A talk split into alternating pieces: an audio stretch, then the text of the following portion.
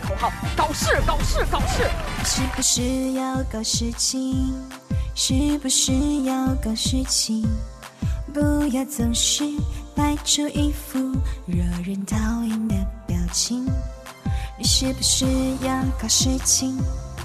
是不是要搞事情？别以为你的小手段弄坏了我的好风景。去北京时间的十二点零八分，这里是文艺之声文艺大家谈，各位好，我是小东。中午好，我是小昭。小昭今天中午是要搞事情啊，放了这样一个歌，一个歌儿是吧？啊，要搞事情的不是我，嗯我搞哪有人看呢？我看 你看是吧？也只能你我看啊，我也走不了啊，想不看也没办法是吧？搞什么事情？哎，呀，我们刚才听到的这段这个软萌少女马建月的“搞事情”这个口号哈，其实很符合我们很多网络红人他们一向的行事风格。嗯，搞事情嘞，对，没事儿总得搞点事儿，要不然的话就怕你忘记了我。没有存在感。哎，最近这两天有什么搞事情的事儿呢？呃，自媒体人罗振宇策划了一个史上最长的电视专访。注意啊，是电视专访，不像是说网络直播那样，你可以想说多长时间说多长时间，而是在深圳卫视直播的一次毫无时间限制的采访节目，名字叫做《长谈》。我觉得真正要说他这个名字的话，应该叫长。对，加无限的省略号，确实聊了很长时间，好像好几个小时吧，应该是聊了。嗯、呃，据说最后上线的删减版有四个小时，完整完整的录音九个小时。九个小时，他的采访对象是谁？这够痛苦的。我觉得一般人的话撑不下来这么长，嗯，所以必须得是一个超级能说的人这。得有多少话可聊啊？罗永浩，哎呀，呃，加上罗振宇，他俩凑个九个小时，应该还是可以完得成的。都是能说的主啊。嗯，不过不知道有没有能听的可以坚持 和有耐力看完这样的节目。是是是，不知道您是不是关注到了这个节目啊？罗永浩和罗振宇的长谈，呃，或者说您有没有体力和耐力，真的能够接受一个九个小时的一个直播节目啊？没看过也没关系，您可以聊一聊您看过哪些专访节目啊？类似的，呃，您认为不错的节目还有哪些？对于他们这次搞事情，您又是怎么看的？呃，如果看过的话，又得到了哪些？也可以跟我们说一说。可以关注文艺之声的微信公众号，发来文字留言跟我们互动，还有机会获得电影票。那么这次呢，我们邀请大家加入到我们的一零六六观影团当中，送出免费的电影观影券。时间呢在四月十四号，呃呃不对，是四月十六号啊。我们看一部从四月十四号开始公映的电影。本周日的十三点呢，文艺之声观影团包场观看由范迪塞尔领衔的 IMAX 3D 等多格式系列故事电影《速度与激情八》，刚刚上映两天，就请大家看啊。是。地点呢是在卢米埃北京驻总万科影城。如果你想成为我们的免费观影当中的一员呢，现在就可以发送您的姓名加上联系方式，加上“速度与激情八”到文艺之声的微信公号。一定要速度，速度快一点，因为抢票的人很多，速度发送啊，到文艺之声的微信号。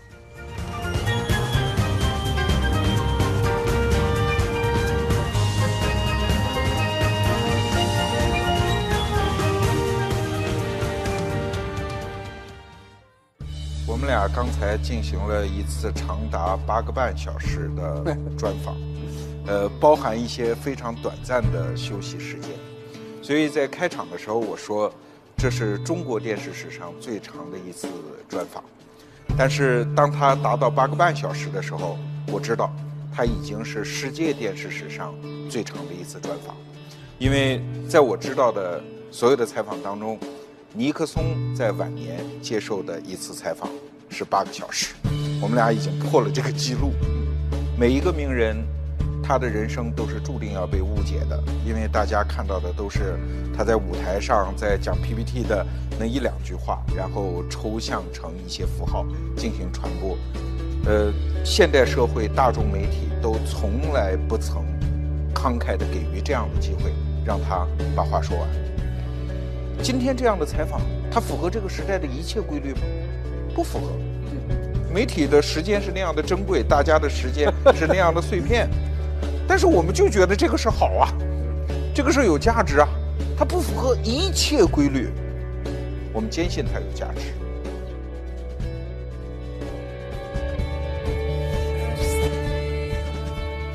在这个创业时代，罗永浩是一个非常难得的样本，因为他的身上集中了太多的极端。他创业了，有的人极端看好，但是也伴随着极端的质疑。他的性格就有那么一些极端，他进入的又是一个极端竞争的行当，所以他是一个难得的样本，所以他更需要我们用更多的维度来观察他。大家好，我是罗永浩。那接下来呢，我提的所有问题，我恕我直言，嗯，就如果我发现你的回答，嗯，有躲避的倾向，我会追问。好，但是呢，也请你理解，呃，这是一个充满了善意的采访。当然，最早我看到机位图的时候，我们的顶上实际上有一个机位的，嗯，然后我坚决请求导演把它拿掉了，因为这对两个秃顶的男人来说非常不公平。这里还行。为什么要说出来？但是没从后面拍。好，好，那我所有的问题，不管你觉得舒服还是不舒服，我的所有的出发点只有一个，就是你现在做的事情，对于这个时代所有，不光是创业吧，只要是想干一点事儿的年轻人，他们有什么启发？所以接下来你回答某一个问题的时候，每一个问题的时候，你心里默念电影《蜘蛛侠》里的那句台词：嗯，力量越大，责任就越大。好，没问题。好，接下来我大概一共是两百个问题。那咱们进行的时候，有时候我要发会儿呆或者回答的慢，可能是在默念那句话。那你要理解。对，这是我们刚才听到的他们九个小时的长谈的一个开场啊。是，如果你感兴趣的话呢，可以听完我们这个节目之后上网上搜一搜。哎呦，但是我是觉得刚才我们也听了三分多钟了啊。嗯，对，我觉得既然是采访的话，为什么三分多钟了，人家被采访的对象才只说了一句话，还是无关紧要的？因为体量不一样，你要想象原来可能一个一个小时的采访的话，可能一分钟进入主题，但是它嗯是乘以了九、所以他要可能九分钟才进入是吧？虽然罗振宇在开头的时候各种广告，甚至拿出了尼克松的采访来类比啊，嗯，但是我反倒觉得不一定长就是好，很有可能长还被兑了很多水呢。是上周咱们还做一选题，连优酷土豆都开始布局短视频了嘛？嗯，所以长，哎，有的时候还是需要画一些重点出来的，因为对于某一些认为自己的生命还挺珍贵、时间还挺宝贵的这个受众来说，真的没有办法拿出九个小时的时间没错，而。对于这两位啊，你罗永浩应该说非常熟悉了，做这个锤子手机的，而且呢，之前是跟王自如就关于这个手机这块儿还聊了很长，做了一个对谈，聊到后者已经开始怀疑人生了，包括罗振宇跟这个扒皮匠的合作等等，所以说两位都应该算是中年网网红吧，差点对说成中老年还不到，至少在说话界都是 有名头。很比较响亮会说话的人啊啊。对，对于这次所谓啊历史上，甚至他们自己说是全世界范围内可能是最长的一次专访，我们也请到了资深的传媒界的人士来给我们来，呃，划划重点吧，说说他们听到了哪些。先请出中国传媒大学的教授柴路静给我们画一下，这里面有哪些重点内容。我第一反应，嚯，罗振宇真是会搞事情。两位创业成功人士，两位特会说话的网红同框，光这点就够轰动的了。何况还是九个小时的访谈，这个噱头，想想看，躺在床上九个小时都挺累的，更别提还得说话动脑筋了。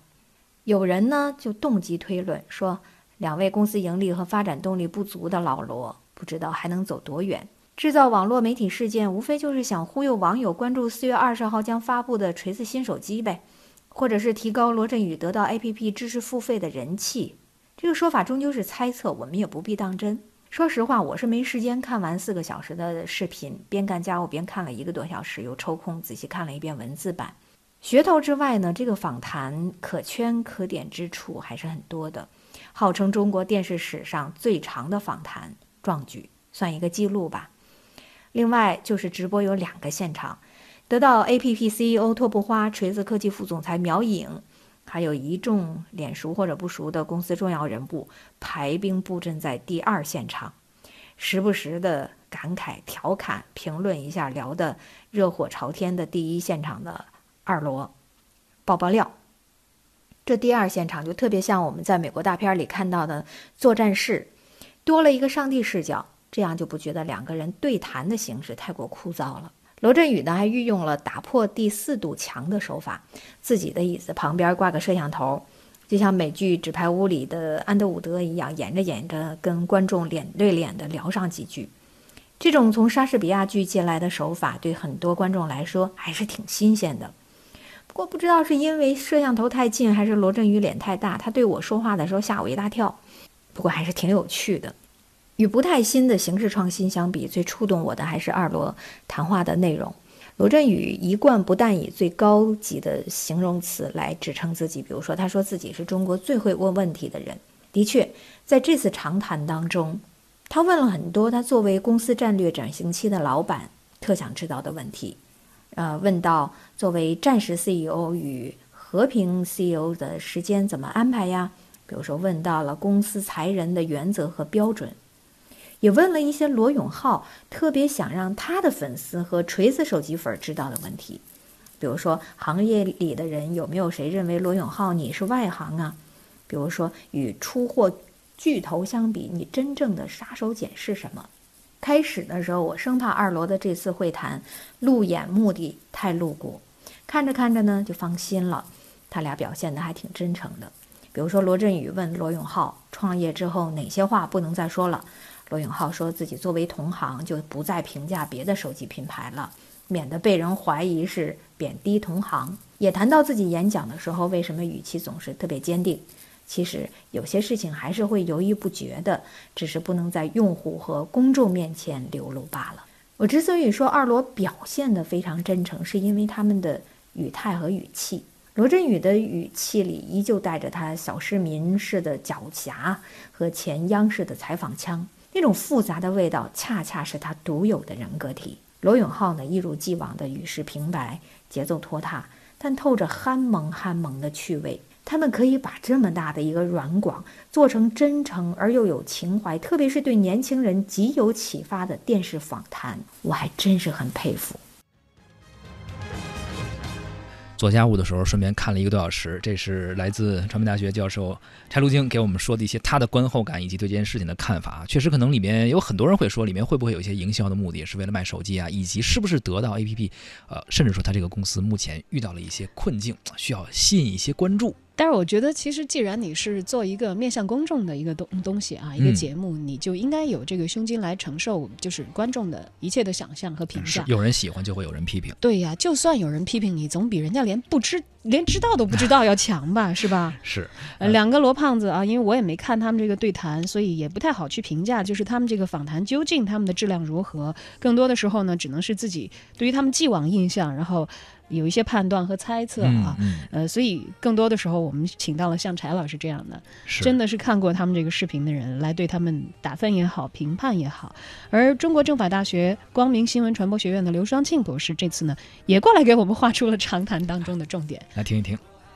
双罗在他们的谈话当中呢，谈到了当下新媒体产业发展的两个关键词，一个是移动终端，主要是指手机，而另外一个就是虚拟现实技术。也就是 VR，罗永浩在谈话当中认为，在当今时代，手机呢已经成为人们生活当中不可缺少的计算平台。对于我们现代人而言，每天有大量的时间是在移动状态下度过的。人们呢可以随时随地利用碎片化的时间接入互联网，进行学习、工作或者是娱乐。所以，当我们乘坐地铁的时候，咱们都可以看到车厢里到处都是盯着手机屏幕的人。在 Web 1.0时代。主要是内容的链接，在 Web 2.0时代呢，主要是关系的链接。线上的关系网络成为人们获取信息的重要渠道。在 Web 2.0之后呢，线上服务又成为了一个新的趋势。网络购物、网络医疗、网络金融、网络和智能终端为我们提供了多种多样的服务。第二个关键词是虚拟现实技术，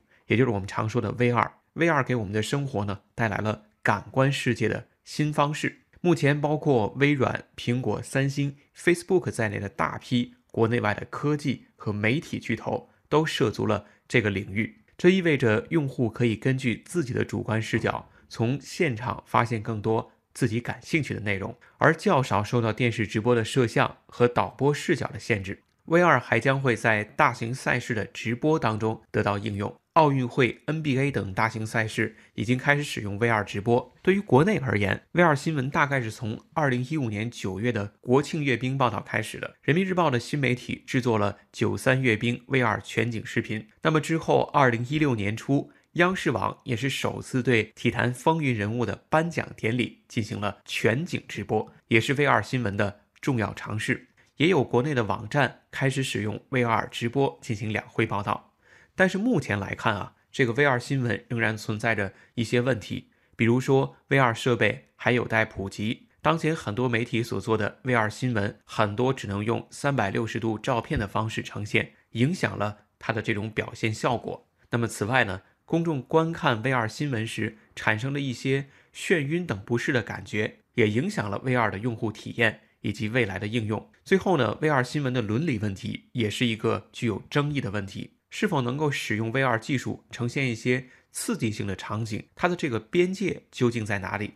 这些呢都会面临伦理方面的争议。当然了，除了新闻传播领域之外，VR 技术呢还被广泛应用于游戏、建筑、影视、医学、教育等不同的行业。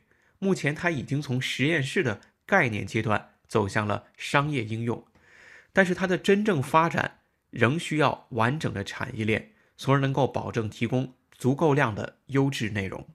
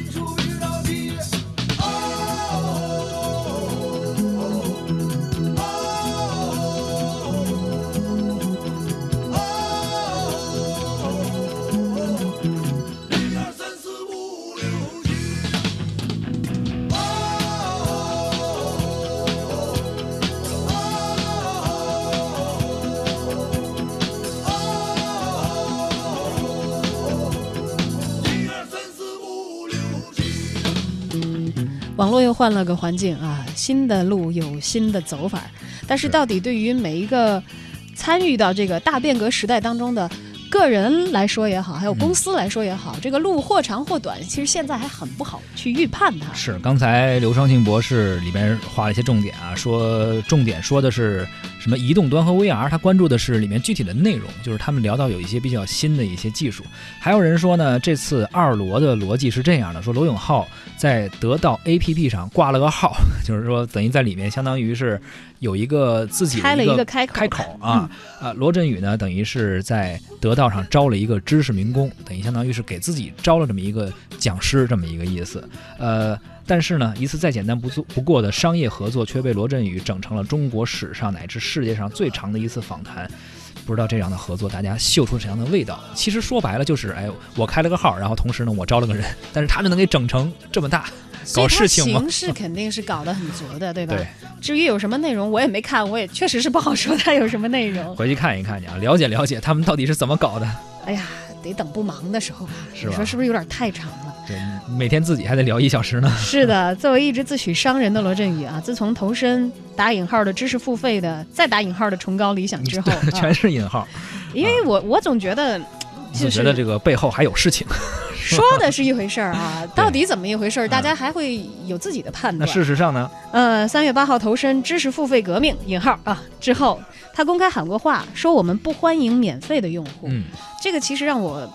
有点觉得，哎，这不是逻辑思维惯常的逻辑吗？对呀，这就是他们的思维模式。对呀，就是天天那个眼睛，我觉得可以画成那个钱的那个符号。就是很快，就是做一件事情之后，马上要找到变现渠道。其实之前他在做讲座的时候也说，说我就是要挣钱，我是商人嘛，我不是知识分子，你们 全家都是知识分子，我就是要挣钱。在商言商啊，这个没有错，但是一直在强调自己，嗯，一切为了钱。这个确实有人会喜欢，有人不一定觉得这有效。我觉得高雅点说吧。他可能想表达的是，付费的用户才是真爱。那还有俗气的说法吗？有钱就是爸爸，有奶才是娘。够直白。